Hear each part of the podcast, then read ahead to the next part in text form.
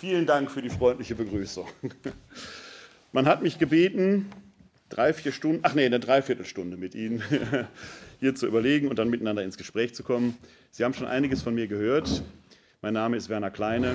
Ich bin promovierter Neutestamentler, habe also meine Doktorarbeit im Fach Neues Testament geschrieben. Das werden Sie gleich auch merken, weil meine Zugehensweise auf die Theologie immer von den Quellen her ist. Ich glaube, dass das oft hilfreich ist, denn wir hören oft aus dem Mund der Weihevollen, ich glaube hier, ich weiß nicht, ob ein Weihevoller heute Abend hier zugegen ist, wir sind ja sonst in der Regel weihelos. Und ähm, dass äh, man weiß, was Gott will und so weiter. Ich bin da immer etwas vorsichtig. Wir werden uns gleich das ein oder andere, wenigstens stichpunktartig im Neuen Testament sicherlich anschauen. Aber die Frage, äh, wie man heute positiv von der Kirche reden kann, beschäftigt mich natürlich als City-Pastoraler permanent. Wir haben ja in Wuppertal eine, äh, ein City-Pastoralprojekt aufgebaut, das äh, in den Anfängen, heute wird es mehrfach kopiert schon, in den Anfängen einzigartig war, weil wir raus auf die Straßenplätze der Stadt gegangen sind. Wir haben eben in Wuppertal kein Café, kein Buchladen oder so etwas aufgemacht, sondern wir sind raus auf die Straßenplätze gegangen, rein in die Cafés. Ich habe immer gesagt, ich will keinen Kaffee betreiben, ich will rein in die Cafés auf ganz viele unterschiedliche Weise. Und äh, wir haben in den letzten 17 Jahren über 300 Menschen auf diese Weise wieder zur Kirche gebracht. Ich sage nicht, dass ich die alle bekehrt habe, ne, aber es ist der Kontakt im Alltag oft eine Initialzündung gewesen, wieder in die Kirche zu kommen. Wir haben im Moment sehr hohe Austrittszahlen, nicht nur im Erzbistum Köln, sondern überall. Das hängt, glaube ich, auch mit Corona zusammen, dass da neue Gewohnheiten entstanden sind und so weiter. Ich verzeichne aber in Wuppertal gerade in diesem Jahr auch wieder sehr hohe Eintrittszahlen. Die ähm, gleichen die Austrittszahlen bei weitem nicht aus. Aber es gibt eben auch eine Rückbewegung, denn neben der City-Pastoral leite ich auch die KGI Fides-Stelle in Wuppertal. Das ist so eine Art Wiedereintrittsstelle, wo Erwachsene durch Eintritt, durch Taufe, durch Konversion äh, wieder in die katholische Kirche oder erstmalig in die katholische Kirche eintreten können. Ich bin Leiter des Arbeitsfeldes 3, ich bin geistlicher Beirat für den SKF und dann ist ein ganzer Blumenstrauß, was man so als Pastorale halt kennt, drumherum. So, das Thema, wie kann man heute positiv von der Kirche sprechen? Sie haben schon gesagt, das scheint, ich betone, scheint eine Quadratur des Kreises zu sein. So schlimm ist es nämlich nicht. Wir müssten ja erstmal die Frage stellen, was ist Kirche überhaupt?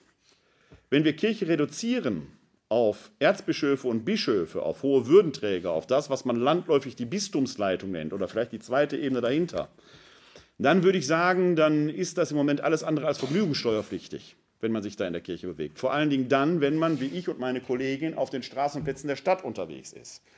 Wir haben so ein Zelt, da steht dick drauf, katholische Citykirche Wuppertal. Ich verstecke das nicht, ich zeige das. Ich stehe profiliert dafür, katholisch zu sein.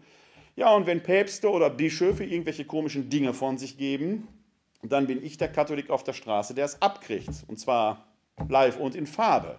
Und zwar völlig ungefiltert. Deshalb wünschte ich mir manchmal, dass die hohen Herren sich gut überlegen würden, nicht nur was sie sagen, sondern auch wie sie es sagen. Das ist das Beispiel Kommunikation. Es geht ja nicht nur darum, was sagen wir, sondern wie sagen wir Dinge. Es ist für mich überhaupt kein Problem, wenn jemand eine sehr progressive Meinung, eine eher liberal-katholische Meinung, ich würde mich immer so als Liberalkatholiken verstehen, oder eine sehr konservative Meinung hat. Wir sind katholisch, weil wir weit sind, weil das alles in der katholischen Kirche Platz hat. Schwierig wird es, wenn wir über die Frage reden, wie reden wir miteinander? Reden wir überhaupt noch miteinander? Kommen wir da zueinander? Und im Moment haben wir in der katholischen Kirche, vielleicht nicht nur, aber heute soll es um die katholische Kirche gehen, eine Lager- und Frontstellung erreicht, wo ich glaube, dass ganz schwierig ist, innerkatholisch schon in den Dialog zu kommen. Und wir fokussieren auf einzelne Personen, die dann mit Kirche identifiziert werden, sodass die Frage dann doch sehr berechtigt ist, wie kann man denn heute überhaupt noch davon sprechen? Da möchte ich mit Ihnen auf eine Reise gehen, vielleicht erstmal so ein bisschen an die Anfänge gucken.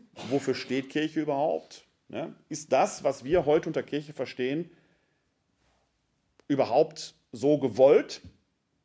Dann schauen wir mal auf die aktuelle Situation und zum Schluss erzähle ich vielleicht ein, zwei Döneken aus meiner Praxis in Wuppertal, aus meiner City-pastoralen Praxis, wo man beispielhaft daran sehen kann, wie es vielleicht gehen könnte oder wie im Alltag eigentlich Glaube kommuniziert werden kann.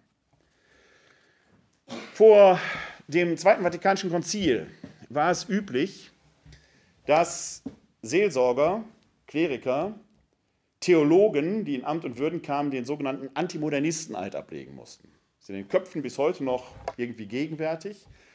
Man hat auch mich immer schon wieder mal als Modernisten beschimpft. Das tangiert mich nicht, ich empfinde es als Lob.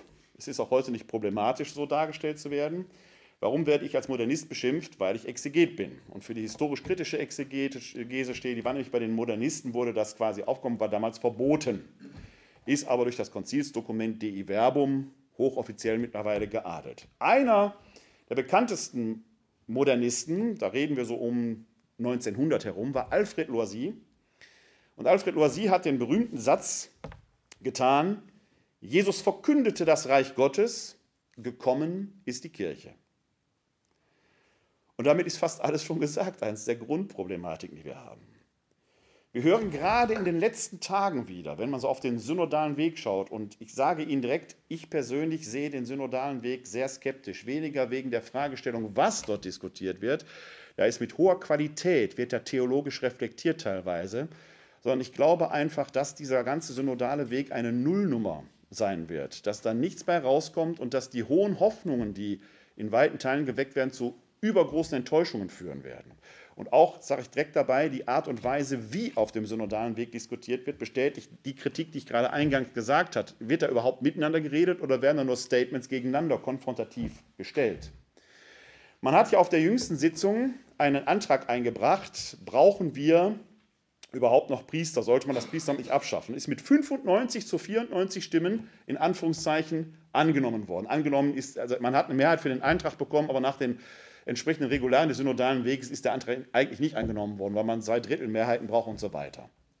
Aber es ist ja irgendwo symptomatisch, dass man sagt, die Mehrheit derer, die da über die Zukunft der Kirche beraten, stimmen irgendwie dafür Priesteramt abschaffen. Da sage ich als Theologe, so ganz verstanden haben sie das Wesen der katholischen Kirche dann doch nicht. Ja?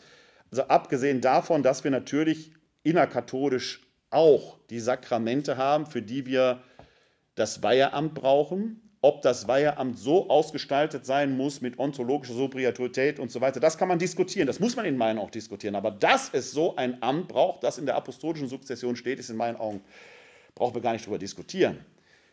Es gibt aber auch das allgemeine Priestertum, in das wir alle durch Tauf und Firmung hineingenommen sind. Also wie kann ich da sagen, äh, wir schaffen das Priestertum ab?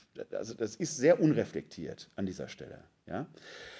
Aber das Interessante ist vielmehr, wenn wir mal den Alfred Loisy mit seinem Reich Gottes, verkündete das Reich Gottes gekommen ist, die Kirche im Hinterkopf habend, mal auf die Praxis Jesu schauen, dann wird das nämlich sehr interessant. Denn in den Gegenargumenten gegen diesen Antrag kam sofort, Jesus hat das Priesteramt gestiftet. Da sage ich, nee, das kann man jetzt so auch nicht sagen. Zumindest nicht biblisch. Denn der Priester taucht im gesamten Neuen Testament nicht auf.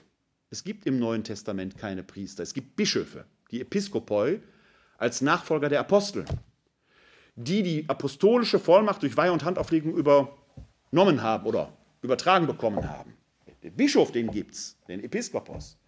Es gibt sogar so etwas wie Diakone, wobei die Diakone im Neuen Testament mit den Diakonen heute nicht viel zu tun haben. Das waren damals so eine Art Kämmerer und Sozialarbeiter. Das ist nicht das, was wir heute damit verbinden. Das will ich, ich sage mal hier an dieser Stelle einen Spruch meines Doktorvaters Helmut Merklein, die Entwicklung in der Kirchengeschichte kann durchaus Wirken des Heiligen Geistes sein. Dass wir das alles so haben wie heute, kann auf das Wirken des Heiligen Geistes zurückblicken. Und Sie merken, dieses kann sagt er immer mit einem Augenzwinkern, weil er immer hinzufügte, möglicherweise ist es so, es könnte auch nicht sein. Also er hielt sich diese Möglichkeit immer auf. Ich fand das immer etwas schelmisch von ihm, aber mir hat es immer sehr gefallen.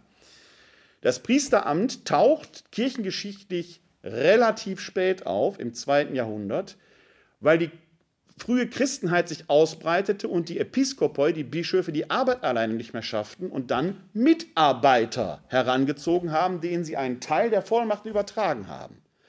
Das kann Wirken des Heiligen Geistes sein, das kann Gott gewollt sein. Ich kann aber nicht sagen, Jesus Christus hat es so gestiftet. Das stimmt so nicht. Bis heute ist das übrigens im Priesteramt so, dass Priester in der ersten Linie Mitarbeiter eines bestimmten Bischofs sind die sind ihm gewissermaßen ins Herz gepflanzt, inkardiniert. Ein Priester kann eben nicht einfach das Bistum wechseln, dann müsste er erst aus dem Herz des Bischofs heraus operiert, exkardiniert werden und ins Herz eines neuen Bischofs eingepflanzt, wieder inkardiniert werden. All das, wenn wir das ernst nehmen würden, würde schon sehr viel an der Diskussion, die wir heute haben, relativieren, weil man merkt, und das ist ein Kritikpunkt an der Situation, des Erzbistums Köln, die ich habe, es ist nicht nur der Erzbischof alleine, sondern wir haben auch in der Priesterschaft, auch in der Gemeinschaft der Stadt- und Kreisdechanten, der Kräfte, wo ich sage, dass ihr Kritik übt, ist aller Ehren wert und muss vielleicht sein, aber wie bisweilen Kritik geübt wird, ist doch für diejenigen, die in erster Linie Mitarbeiter eines Bischofs sein sollten, sollte man hinterfragen, nochmal eine Ehrenrunde drehen. Wollen wir das auf diese Weise machen oder gäbe es nicht andere Weise? Das heißt, dieses Drama, was wir im Moment kommunikativ haben, trägt unser Erzbischof mit Sicherheit seinen Teil der Verantwortung, ohne Frage, aber andere eben auch. Was aber eben auffällt ist, Jesus hat das Priesteramt nicht gestiftet. Ganz im Gegenteil, wenn wir in den Hebräerbrief schauen, dann ist er dort der einzige hohe Priester, der nach der Ordnung Melchisedeks eingesetzt worden ist. Wir haben nur einen, ist Jesus selber. Wir merken schon, die Neutestamentler sind alles verkappte Anarchisten. Da stehe ich zu, deswegen bin ich das sehr gerne. Ich gehe sogar noch einen Schritt weiter. Denn man sagt ja häufig, die Kirche sei eine Stiftung Jesu Christi da selbst.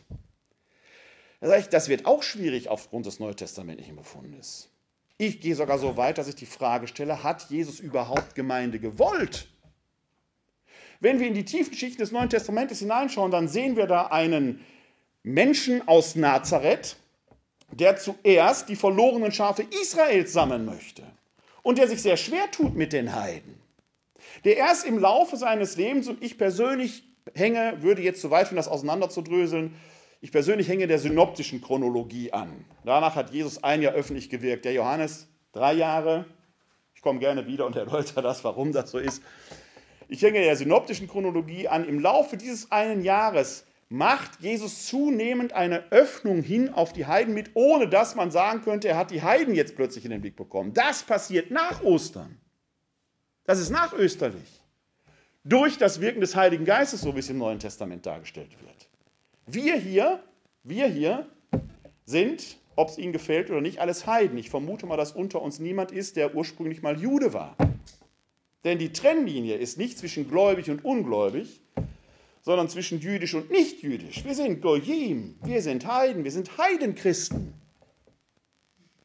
Wir sind die Hinzugekommenen, die durch eine theologische Erkenntnis im zweiten frühchristlichen Zentrum, Antiochia, hinzugekommen sind als andere, als konfliktfrei. Kann ich Ihnen nur den Galaterbrief äh, empfehlen, das zweite Kapitel, wie Paulus und Petrus aneinander geraten. Das war ein hartes Ring. Das gesamte Neue Testament ist durchzogen von dieser Geschichte. Hat Jesus überhaupt gemeint? Nein, er wollte nach Jerusalem, um das Reich Gottes zu verkünden. Alfred Loisy hat recht. Eine der zentralen Botschaften in der Verkündigung Jesu war, das Reich Gottes ist nahe. Ganz programmatisch am Anfang des Markus-Evangeliums, Kapitel 1, Vers 15. Kehrt um und glaubt, das Reich Gottes ist nahe. Verkündet das Evangelium. Darum ging es, die Leute aufzurichten. Das ist auch so ein Punkt. Jesus ist ein Laie gewesen. Er gehörte nicht der Priesterschaft an. Die Priesterschaft der Stamm Levi und die Kohanim, das waren andere. Die Bewegung Jesu war von Grund auf eine Laienbewegung. Wen hatte der da? Ein paar Fischer vom See Genezareth, einen Verwaltungsbeamten, so ein Zöllner, nicht gut angesehen, ein Sikarier, Judas Iskariot, der die Kasse verwaltete, also möglicherweise ein Guerilla-Kämpfer, wissen wir nicht so ganz genau. Das war eine illustre Truppe, die da durch die Gegend zog und mit der er das Reich, Nahreich Gottes verkündete. Das waren alles Laien. Heute machen wir aus denen hehre Apostel als Urheber des Weiheamtes. Ja, das Weiheamt kommt später, das ist Wirken des Heiligen Geistes, keine Frage, habe ich keinen Zweifel dran. Aber in den Anfängen war da eine ganz hohe Dynamik drin. Und wenn wir auf die Praxis Jesu schauen, wie der da umgeht, dann ist, ich fasse das mal in drei, in drei Stichworte, was er den Menschen seiner Zeit mitgibt, ist eine Botschaft der Befreiung, eine Botschaft der Ermächtigung und eine Botschaft der Aufrichtung. Im damaligen Konzept war man sehr abhängig vom jüdischen Kult im Tempel. Dort musste man hin, um sich zu entsühnen. Dort musste man die Tempelsteuer entrichten und so weiter und so weiter. Und die Praxis Jesu und seine Botschaft in Wort und Tat ist eigentlich eine Aufrichtung, eine Ermächtigung der Menschen. Gott ist euch auch ohne das alles nahe. Ihr könnt euch zu ihm wenden, ohne dass ihr das kultisch vermittelt braucht. Diese Ermächtigung und die Aufrichtung wird sehr deutlich, zum Beispiel, nicht nur, aber zum Beispiel in den Heilungserzählungen. Ich will nur ein paar Beispiele bringen. Wenn Sie mal an die Heilung der Schwiegermutter des Petrus auf die, auf die schauen, dann wird das sehr interessant dargestellt. Jesus kommt in das Haus des Petrus zusammen mit Jakobus, Andreas und Johannes. So ein Haus, damals so ein jüdisches, hatte nicht viele Räume, es hatte exakt einen Raum. War vielleicht fünf mal fünf Meter groß, vielleicht ein bisschen größer, mit einer Erhöhung. Unten war der Stall, da bewahrte man die Tiere auf. Und oben, diesen Raum nannte man Herberge. Ist interessant, ne? wenn in der Herberge kein Platz war in zwei Monaten, dann ist das kein Stall gewesen oder eine Grotte. Nein, dann war das ein Haus, wo oben in der Herberge kein Platz war. Und dann müssen Maria und Josef halt runter in den Stall. Das war das Setting, wie das wahrscheinlich an Weihnachten tatsächlich war. Jetzt stehen die vier zusammen mit Jesus oben in diesem einen Raum, sagen wir mal vielleicht da in der Ecke. Und da hinten in der Ecke liegt die Schwiegermutter des Petrus. Und dann wird erzählt, Sie sprachen über sie. Jetzt lasse ich mal Ihre Fantasie spielen. Die meisten von Ihnen werden auch eine Schwiegermutter gehabt haben. Und äh, auch unser Papst macht hin und, wieder schon, äh, hin und wieder schon mal Witze über Mother-in-Law. Ja? Die Witzwelt ist davon reich. Was, die werden nicht positiv darüber gesprochen haben. So wird's auch, also, wir wissen nicht, was die geredet haben, aber es wird nicht positiv. Die hört das aber alles mit, die ist ja im selben Raum. Und jetzt wird geschildert, Jesus geht zu ihr hin fasst sie an und richtet sie auf. Dieses Aufrichten ist ein Motiv, das wir in fast allen Heilungserzählungen finden. Die Heilung der blinden Bettler vor Jericho, Matthäus Evangelium, wird ähnlich erzählt. Da sind zwei blinde Bettler, die vor den Toren der Stadt am Rande der Straße sitzen. Ich sage immer, tiefer können sie nicht sinken. Jesus kommt raus mit einer großen Menschenmenge, die beiden hören das und sie rufen, Jesus Sohn David, erbarme dich unser. Was macht Jesus? Unser heutiger sozialpädagogisch antrainierter Impuls wäre, wir gehen zu denen und lassen uns herab zu denen. Wir sind herablassend in der Regel. Wir beugen uns hinunter.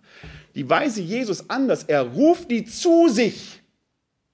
Die Eigenkräfte, die die beiden noch haben, werden aktiviert und wenn die zu ihm kommen sollen, müssen die aufstehen. Der richtet die schon wieder auf. Da ist Ermächtigung und Aufrichtung drin. Die Eigenkräfte, die die beiden haben. Und dann fragt er dreisterweise noch, was wollt ihr, dass ich euch tun soll? Ist das nicht eigentlich selbstverständlich, dass die sehen wollen? Nein, wenn die gesagt hätten, wir hätten gerne Bütterken, hätten Bütterken bekommen. Die sagen, Gott sei Dank, wir wollen wieder sehen können. Dann heilt er sie. Und das ist ein Topos, den finden wir immer, immer wieder. Und dann finden wir immer dabei, dein Glaube hat dir geholfen. Die blutflüssige Frau, die ist so dreist, die ermächtigt sich selbst. Sie kommt von hinten und greift an das Gewand von Jesus und er spürt diese Kraft von sich ausgehen. Und jetzt dreht er sich rum, wer war das? Ist ja dreist, ne? Stellen Sie sich mal vor, Sie gehen hier irgendwo einkaufen, ihr habt vorhin so einen Rewe gesehen, glaube ich, Sie gehen da einkaufen, plötzlich packt sich von hinten jemand am Gewand. Dann möchte ich Sie sehen, was da los ist. Komische Sache. Sie hat sich selbst ermächtigt.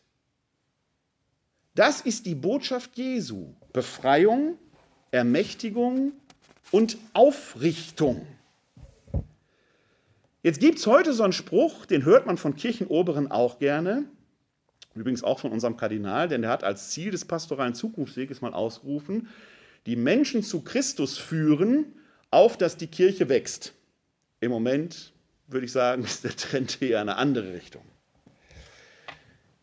Dieser erste Satz, die Menschen zu Christus führen, gab es mal hier im Erzbistum Köln in einer Abwandlung, Christus berührbar machen.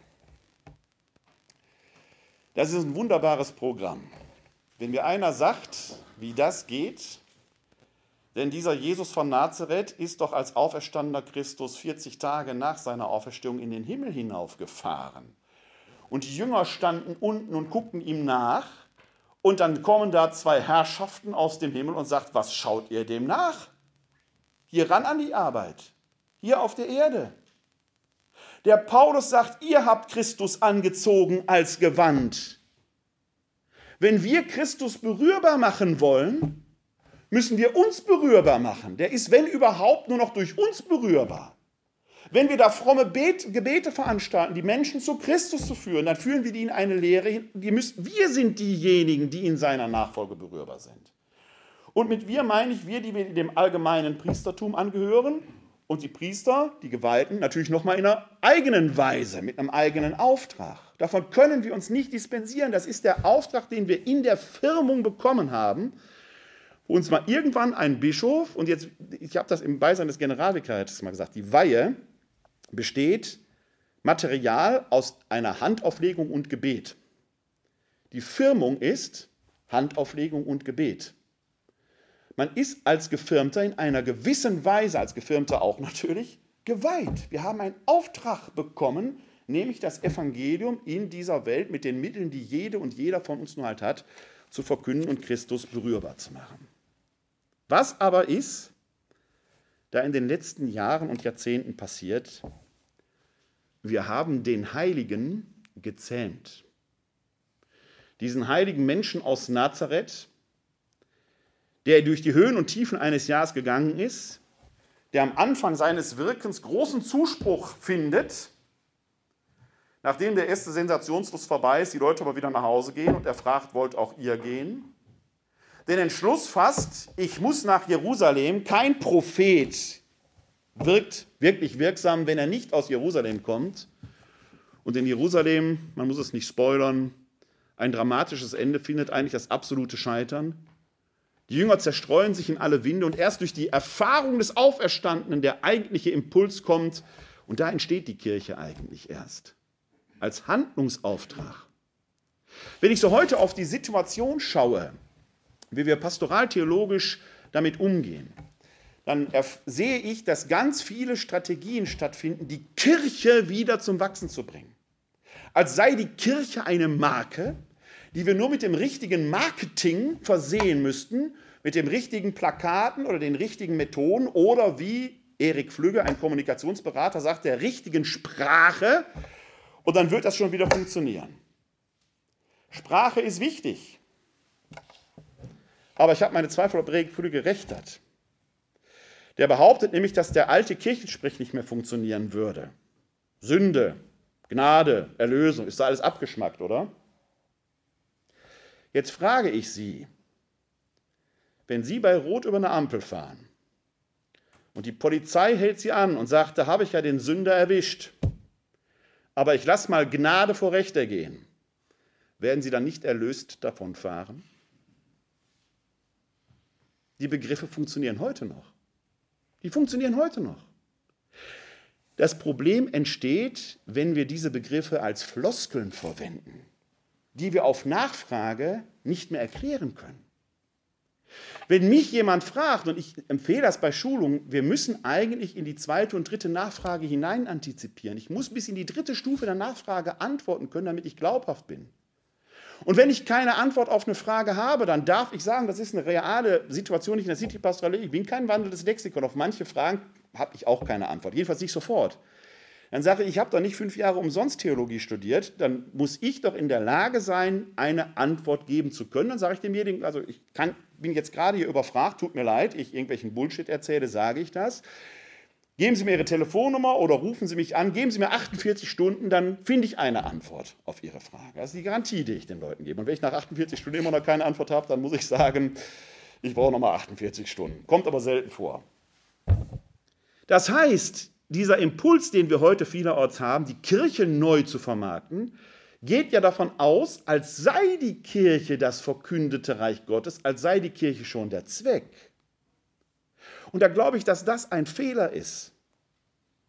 Deswegen ist die Frage des heutigen Abends so interessant, wie kann man positiv von der Kirche sprechen? Ich würde fast sagen, ich habe das Thema ja so angenommen, aber die Frage ist falsch gestellt, weil sie schon wieder impliziert, dass es um die Kirche geht das Zweite Vatikanische Konzil lehrt in Lumen Gentium I, die Kirche ist Zeichen und Werkzeug der innigsten Liebe Gottes zu den Menschen. Die Kirche ist gar nicht der Zweck. Sie ist Zeichen und Werkzeug.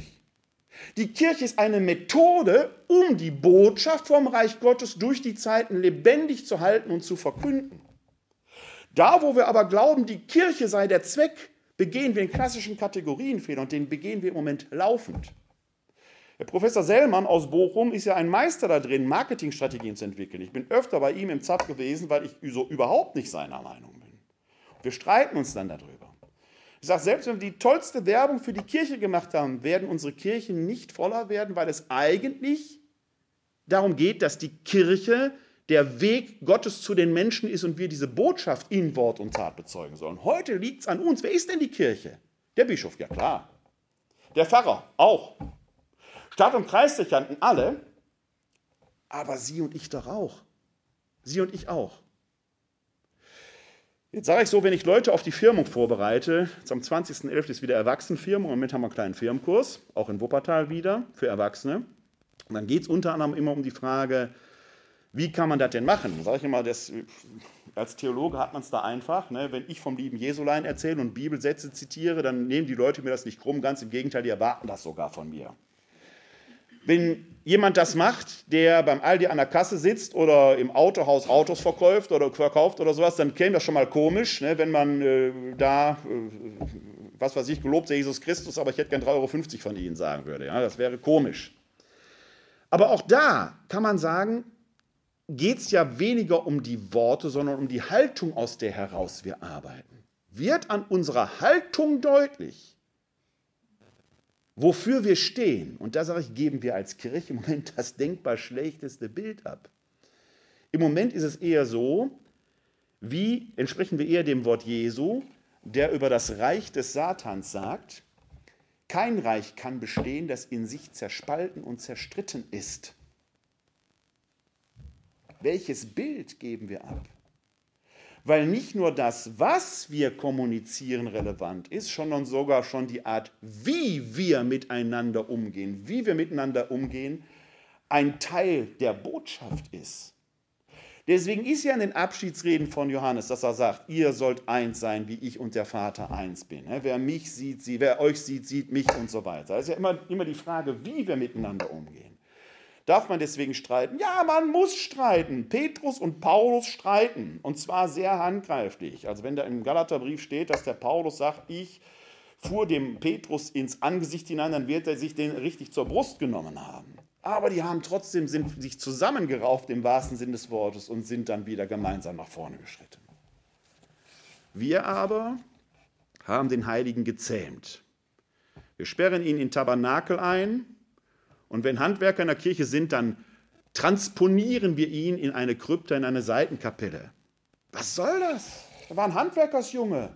Der Vater war Zimmermann. Da kommen endlich Kollegen vorbei. Ist das nicht ein Zeichen des Unglaubens, wenn wir denken, das könnten wir dem Heiligen nicht zumuten, dass Menschen da kommen? Was machen wir mit dem Heiligen? Wir verharmlosen ihn, wir packen ihn in unsere Tasche, wir machen ihn uns verfügbar. Haben wir diese Botschaft der Befreiung, Ermächtigung, Aufrichtung nicht gründlich missverstanden? Ja, der ist, der ist gefährlich, dieser Jesus von Nazareth. Ne, wenn wir, wenn wir den laufen lassen, dann wird es bei uns in der Kirche aber richtig rappeln. Vielleicht machen wir das deshalb. Wir haben ihn ritualisiert und kultisiert. Sie glauben ja gar nicht, was los ist, wenn in der Messe mal der Zelebrant die Worte nicht so gesagt hat, wie sie hätten gesagt werden sollen, wie sie im Buche stehen. Ein größeres Sakrileg kann man kaum begehen. Das kommt kurz vor Totschlag, hat man manchmal den Eindruck. Was da los sein kann. Nicht, dass ich jetzt das Wort rede, tut und das, was ihr wollt. Ich bin auch Kirchenmusiker und ich verantworte hier die pastoral-liturgische Ausbildung der Pastoral- und Gemeindereferenten. Ich lege da schon Wert darauf, dass es eine Ordnung gibt, an der man sich orientieren kann. Aber sind wir Sklaven eines Ritus? Und geht es nur noch um Gottes Begegnung im Kult? Als die Corona-Pandemie war, vor anderthalb Jahren wurde ja die Sonntagspflicht aufgehoben. Bis heute übrigens. Ist das nicht witzig, dass man die aufheben kann? Und was passiert, wenn die wieder in Kraft gesetzt wird? Ist irgendwie komisch. Dann haben wir Ostern ausfallen lassen. Ostern!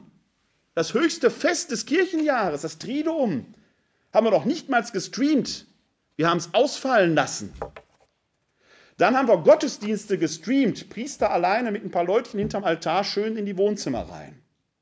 Abgebildet. Das war am Anfang, glaube ich, ein, eine wichtige Hilfe für viele, in dieser Unsicherheit damit klarzukommen. Aber nach drei Monaten kam auch irgendwie die Botschaft rüber, ob ich da bin oder nicht, ist eigentlich egal, der macht seinen Job alleine. Das alles wäre aber nicht schlimm gewesen, wenn uns noch was anderes eingefallen wäre. Ist uns das aber überhaupt eingefallen? Hat es neben gestreamten Gottesdiensten noch was anderes gegeben? Ja, gab es, gab es. In Wuppertal gab es das.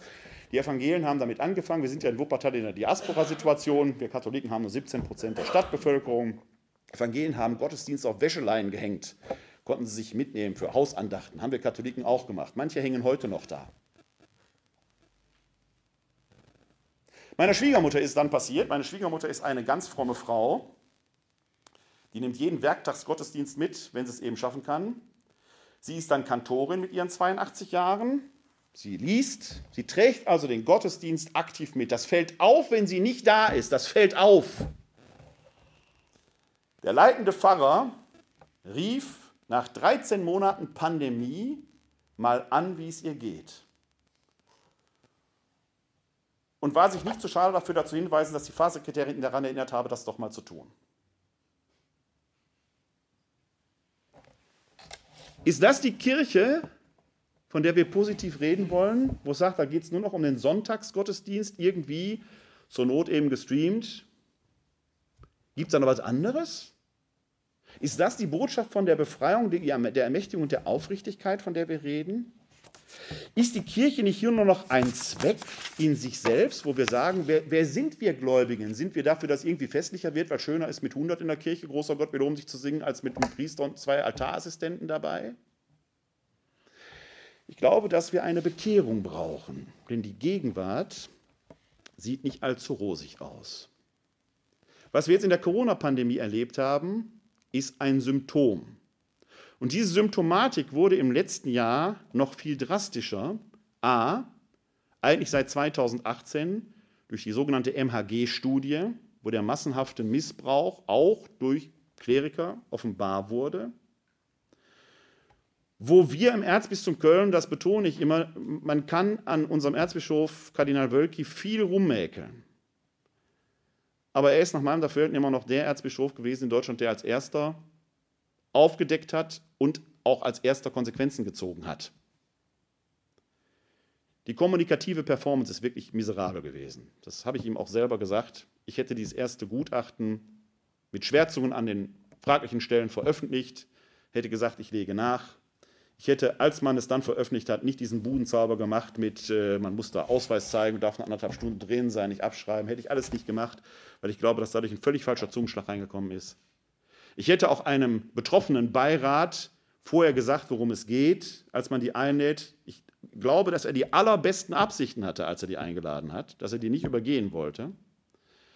Aber dass man ihnen dann vielleicht 48 Stunden Bedenkzeit eingeräumt hätte, bevor sie ihre Entscheidung äh, treffen. Die wollten, glaube ich, sofort entscheiden, aber da hätte man vielleicht die Bremse treten müssen, sagen, das ist ein ganz fragiles Thema, bitte nehmt euch die Zeit. Aber dass er vertuscht hat, kann man nur wirklich nicht sagen. Das, das ist in meinen Augen eine Falschbehauptung, schlicht und ergreifend. Er hat, ist der Bischof bis heute, glaube ich, in Deutschland, der am weitesten gegangen ist. Aber was bricht da los? Was war da los im letzten Jahr? Ja, wir haben hier im Bistum nämlich noch, und dafür stehe ich als Leiter eines, als, als einer von fünf Arbeitsweltleitern, wir haben diesen pastoralen Zukunftsfähigkeit. Man, man hatte mir versprochen, dass Ende, 20, Ende 2020 Schluss damit sei. Wir sind immer noch dran, weil ein Ende ist nicht abzusehen. Ja? Weil wir eine grundlegende Situation in Deutschland haben, die sich natürlich auch im Erzbistum Köln niederschlägt. Wir haben eine fundamentale Problematik vor uns liegen, die heißt nämlich, bis 2030 werden wir nur noch die Hälfte der pastoralen Dienste, ergo auch die Hälfte der Priester haben. Die Hälfte der personellen Ressource von dem, was wir heute haben. Allein da merkt man schon, man muss irgendwie darauf reagieren.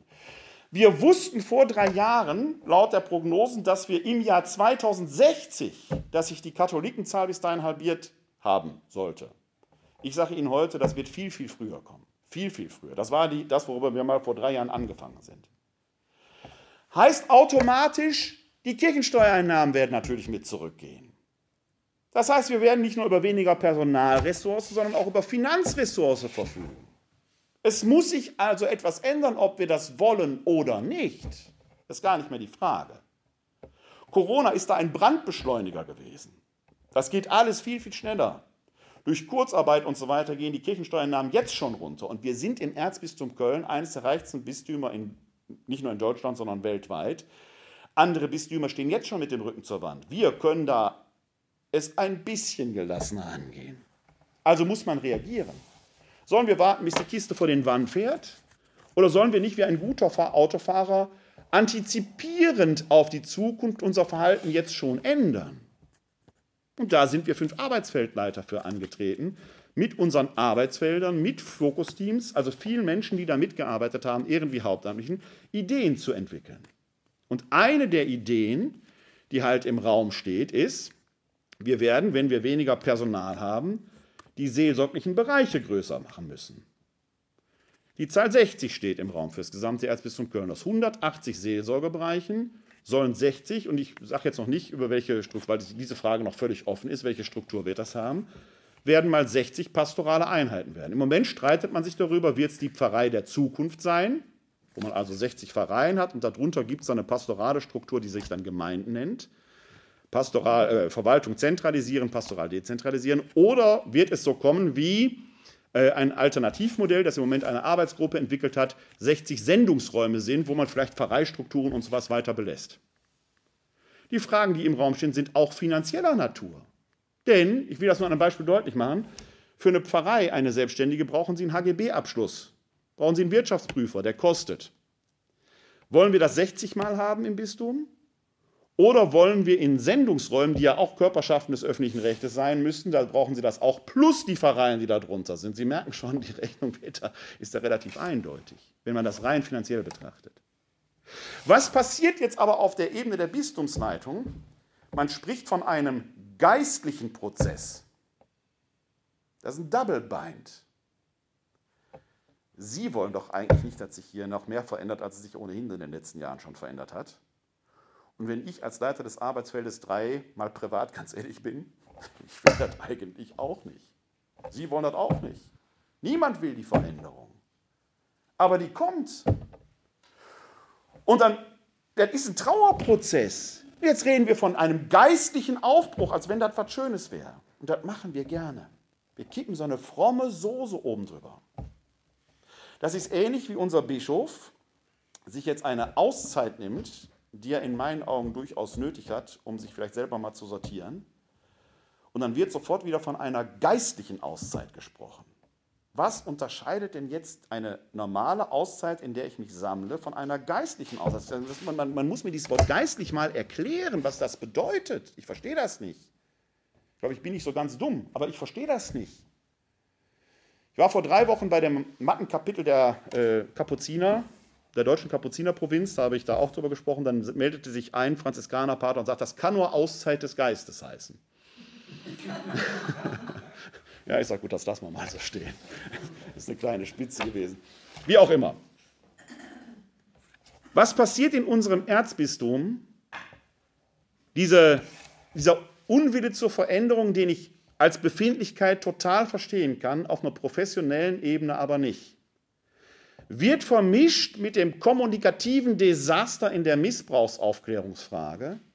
Es wird einmal umgerührt.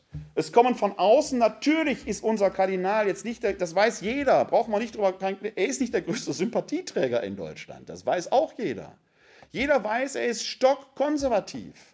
Er will keine großen Veränderungen. Es gibt andere Bischöfe, die wollen anderes. Das heißt, er hat im Prinzip eine eindeutige Rolle inne. Auch das kommt dabei, es wird einmal kräftig umgerührt und das ist das Desaster, das wir im Moment haben. In meinen Augen verdient hat das nicht. Er ist aber auch nicht ganz unschuldig an dieser Situation, dass es so gekommen ist. Aber er ist es nicht alleine. Und da stehen Sie und ich jetzt dazwischen. Und wenn ich mit meiner Kollegin auf die Straße gehe, dann stelle ich fest,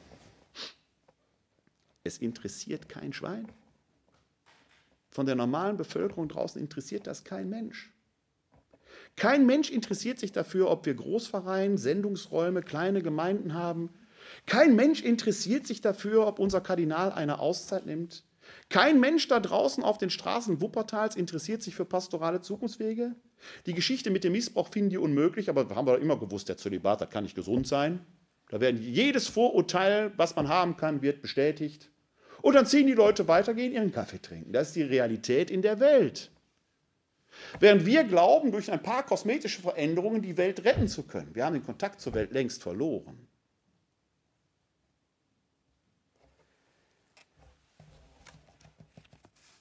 Ist Kirche noch die Botschaft selbst oder ist sie schon wieder Botin?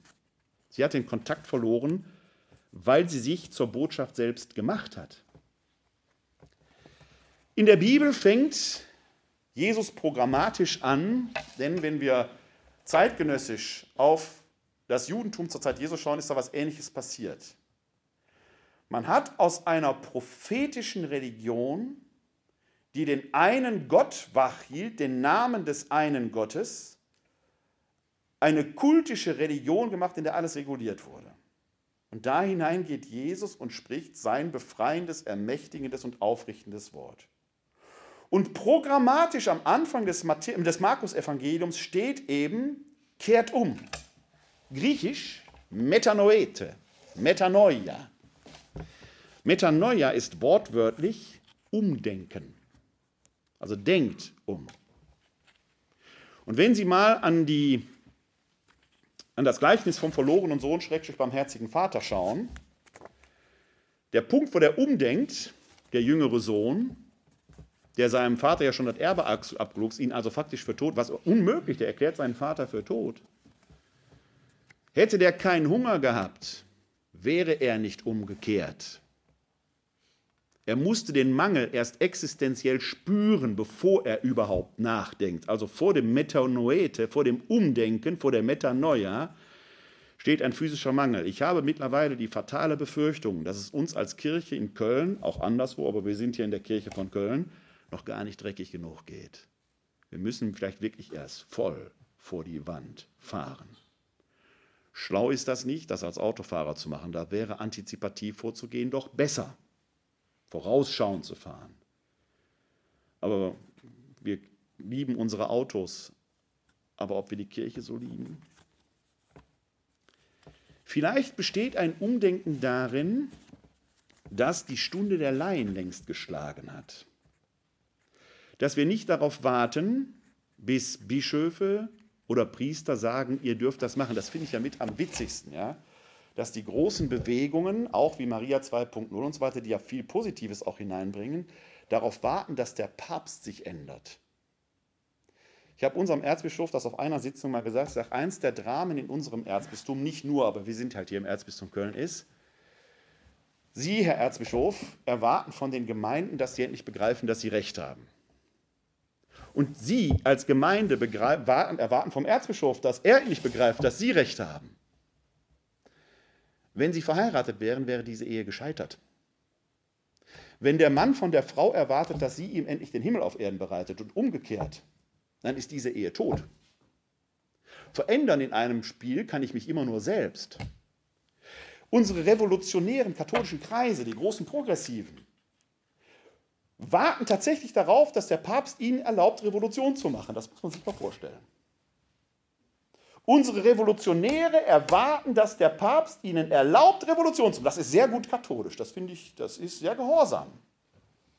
Nur geht Revolution so nicht. Das funktioniert so nicht. Das ist ein Sandkastenspiel, was wir da erleben. Und dazu noch ein Sandkastenspiel, das die Leute in der Welt überhaupt nicht interessiert.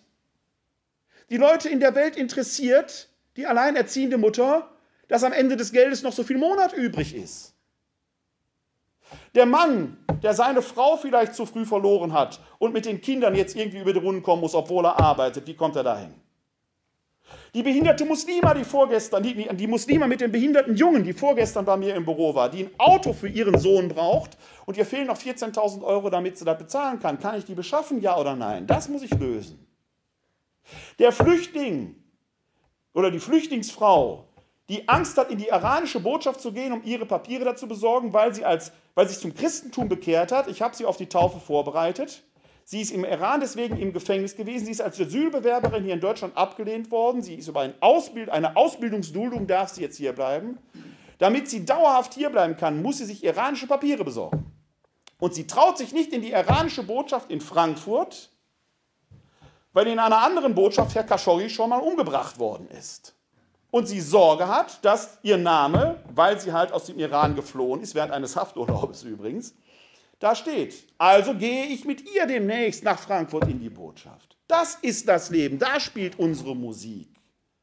Nicht in den großen Themen, ob Priester jetzt heiraten dürfen oder nicht. Die ist nicht unwichtig, die Frage. Ich will das gar nicht kleinreden. Verstehen Sie mich nicht falsch. Aber die ist nicht wesentlich. Die meisten Leute interessiert das nicht. Haben wir den Spot überhaupt noch richtig da drauf? Jetzt kenne ich Ihren schönen Ort hier nicht zu gut. Ich habe schon gesagt, Sie haben einen wunderschönen Kirchturm, der hat mir die letzten Meter den Weg hingewiesen. Ich muss hier auch schon mal bei Tag durchgefahren sein, kann ich mich erinnern, aber das, äh, von Wuppertal aus ist das schon eher ein Tagesausflug, wenn man dann hier hinkommt. Sehr schöne Gegend. Sie wohnen hier, wo andere Urlaub machen, wunderbar. Ich kann Ihnen aber jetzt überhaupt nichts über Ihren Ort sagen. Da sind Sie die Expertinnen und Experten. Die Probleme, die hier in Ihrem Ort herrschen, ich weiß gar nicht, ist es eine Kleinstadt oder ist es eher ein Dorf, ist es bäuerlich geprägt oder ist es anders? Kann ich alles gar nichts. Ich kann Ihnen von Wuppertal, könnte ich Ihnen viel erzählen. Ich werde Ihnen gleich eine Geschichte aus Wuppertal erzählen, die mir da passiert. Aber das Leben spielt hier am Ort, nicht in Rom und nicht in Köln. Wenn wir positiv von Kirche reden wollen, müssen Sie von Ihrer Kirche erzählen. Sie müssen von sich erzählen. Von dem, was Sie hier bewegt und das, was die Menschen hier im Ort nach vorne bringt. Eines der größten Beispiele, von denen wir lernen können, ist übrigens das Judentum. Es passt genau in die Schnittstelle des Streits über Heiden- und Judenchristen hinein, denn im Jahr 70 nach Christus wurde die große Befürchtung Jesu wahr, der große Tempelkult kann nicht mehr stattfinden. Die Römer haben Jerusalem eingenommen und den Tempel vernichtet. Das hätte das Ende des Judentums sein können. Aber die haben sich aufgerafft. Die Pharisäer, die wir oft so naserümpfend erwähnen, sehr zu Unrecht, weil auch wesentliche Protagonisten der frühen Christen dieser Gruppe anhörten, Jesus selbst wahrscheinlich, aber eben auch Paulus, von dem wissen wir, dass er Pharisäer war.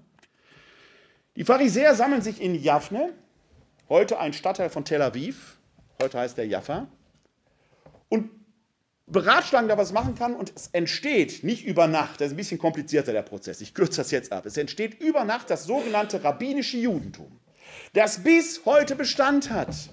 Es entsteht die Haggadah, es entsteht die Halacha. Haggadah ist äh, quasi die Erzählweise und die Halacha ist das Regelwerk, dass man am Schabbat kein Licht macht und so weiter.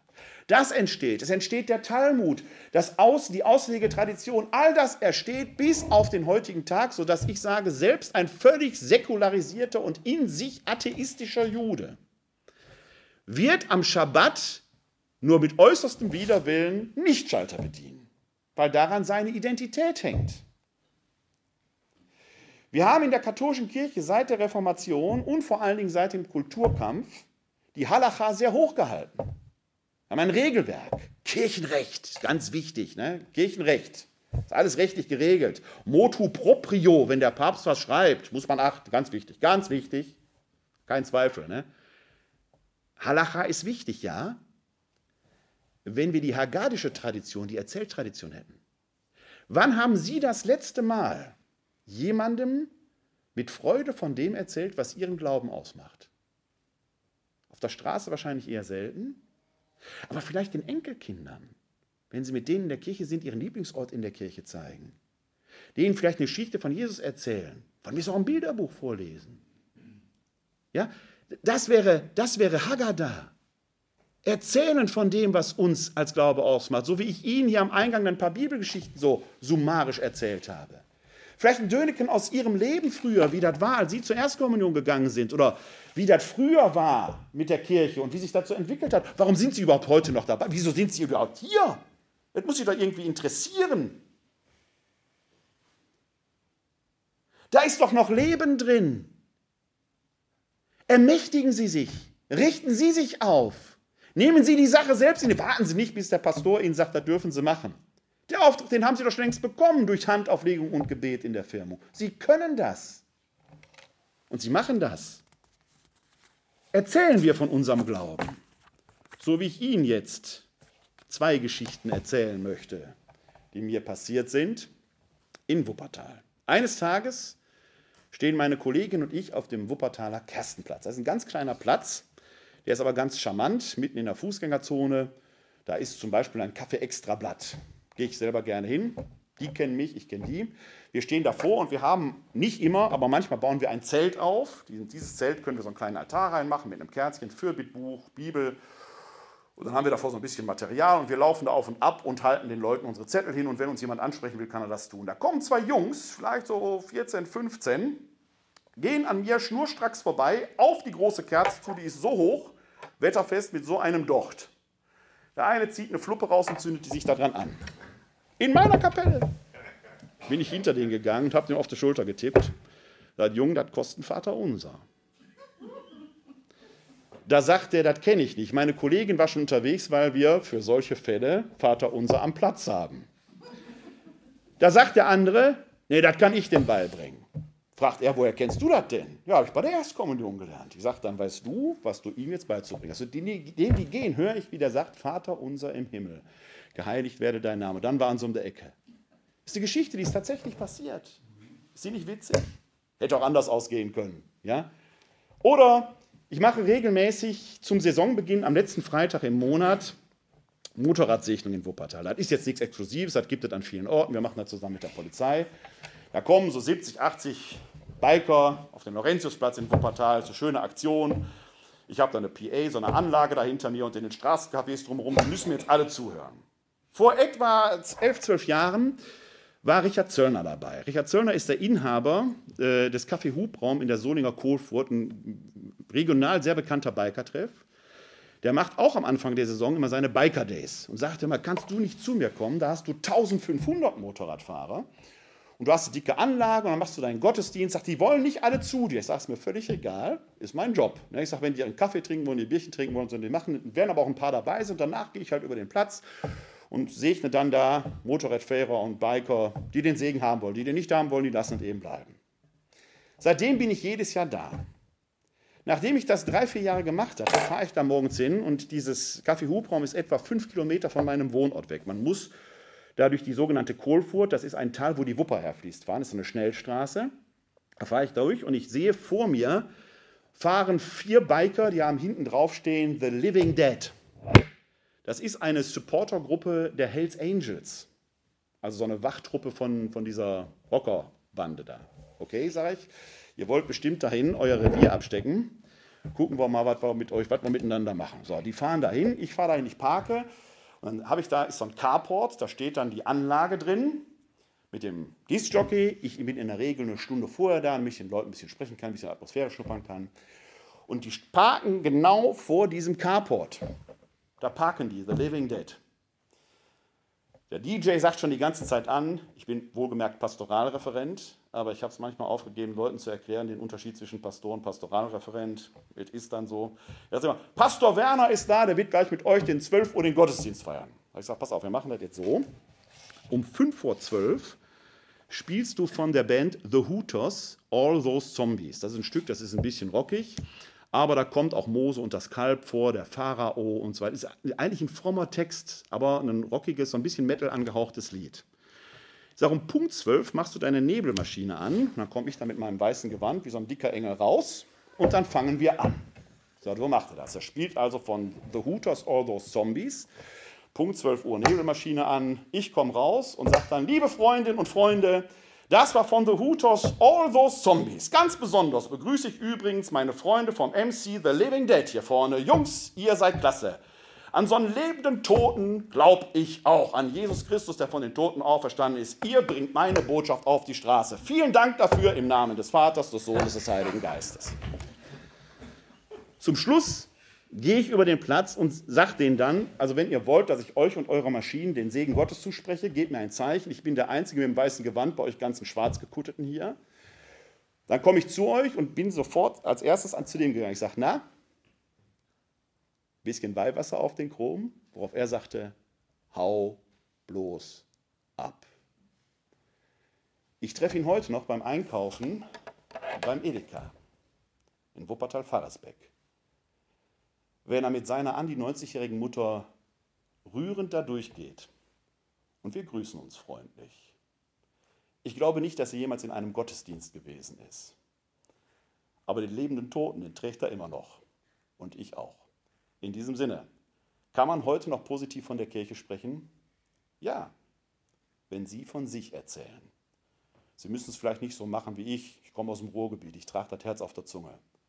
Aber wenn Sie Ihren Nachbarn helfen, unter die Arme greifen, der Nachbarin, die vielleicht krank ist, wenn Sie den Enkelkindern Geschichten des Glaubens nahebringen und wenn Sie dem, der unter die Räuber gefallen ist, helfen, anstatt vorbeizugehen, dann haben Sie positiv von Kirche gesprochen. Und manche Bischöfe und Stadt- und Kreisdechanten lassen wir einfach weiter ihre Spielchen spielen. Kirche ist hier. Vielen Dank.